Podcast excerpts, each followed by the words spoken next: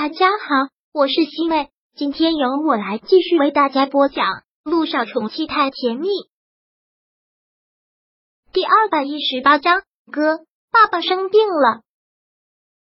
陆一鸣刚说到这里，顾墨兰就进来了，还吓了陆一鸣一跳，生怕刚才的话会被他听到。千晴醒了，顾木兰看到陆千晴醒了，也稍稍的放下了心，然后责备陆一鸣。你爸爸醒了，怎么也不给我打电话？刚要给您打电话呢，我爸刚醒，都还没来得及。现在感觉怎么样啊？还有没有觉得闷？呼吸顺不顺畅啊？顾木兰将带来的饭放在了桌子上，很是关心的问着。还好，陆千行也只是淡淡的一句，多余的话不想说，也没有力气说。那就先把饭吃了吧。特意吩咐下人给你做的，爸爸，多少先吃上点东西吧。陆一鸣端起了饭，为陆千行吃饭。看着他吃完了饭之后，陆一鸣便看着顾木兰说道：“妈，让我爸在这里闭目养神一会儿吧。这几天您也累了，我陪您出去走走。什么时候这么孝顺了？还知道我累？我什么时候不孝顺？我一直不都您听话懂事的乖儿子吗？”陆一鸣过去挽过了他的手臂，走吧，妈。顾木兰跟陆一鸣走了出去。陆一鸣一路上都在想着怎样把他先支开，毕竟这位老佛爷可没有那么好糊弄。妈，你看咱家最近这么不顺，事情一件接着一件的，是不是有什么由头啊？陆一鸣实在想不出有什么好的办法了。什么由头？以前在医院的时候，听有些病人家属说的。说有些病啊，在医生都治不好的情况下，可以到寺庙里去求求签、拜拜佛。他们说有时候还挺管用的。今天我们家这么倒霉，要不要也去拜拜？迷信？顾木兰有些鄙夷。你就是学医的，还信奉这个？你可信其有，不可信其无吗？就是跟你在一起玩的挺好的那个小姐妹王姨，她不就信这个吗？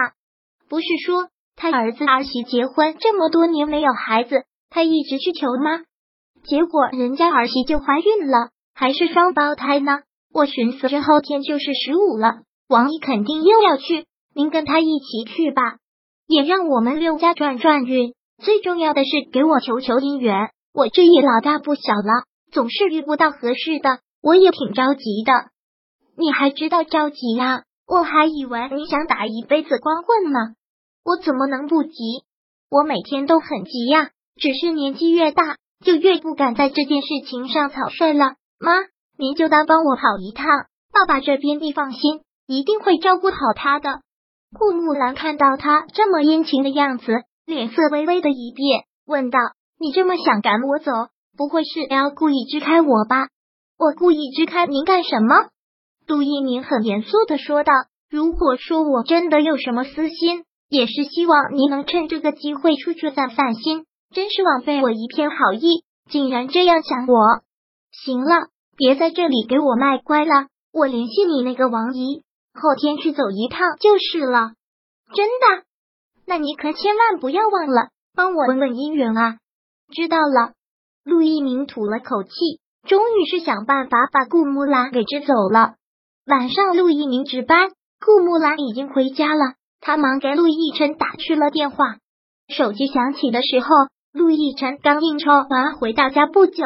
这几天到处跑，各种应酬，真的是累坏了，一点都不想动。小雨滴已经睡下了，小九还在浴室洗澡，陆亦辰躺在床上闭目养神，刚想要休息一下，可电话铃声就响了。看到陆一鸣的电话，心底隐隐有一种不祥的预感。这些天虽然他一直忙得脚不沾地，但却已难掩他一直心很慌，一种莫名其妙的心慌。看到这个电话，突然有点不敢接了。喂，哥，陆一鸣也不啰嗦，直接开门见山的说了：“上次我对你撒了谎，我匆匆的赶回来时，不是要跟什么教授讨论什么学术研究，而是爸爸心脏病突发。你说什么？”一听到这个，陆亦辰。心一下子就像是被一个钩子勾起，慌忙的坐起身来，问道：“现在呢？现在爸爸情况怎么样？算是度过危险期了吧，但是情况也不怎么好。爸爸想见你和小雨滴。陆一鸣的话还没有说，陆亦辰连忙打断了他。好，我马上订机票，我们连夜飞过去。不用这么着急，咱爸的意思是不想让咱妈。陆一鸣也是说习惯了，然后又忙改了口，不想让他知道，咱爸不想再听到什么争吵，也受不了什么刺激了。我已经想办法把他支开了，后天一天他大概都不会回来。你订好机票，明天天黑之前赶过来就好。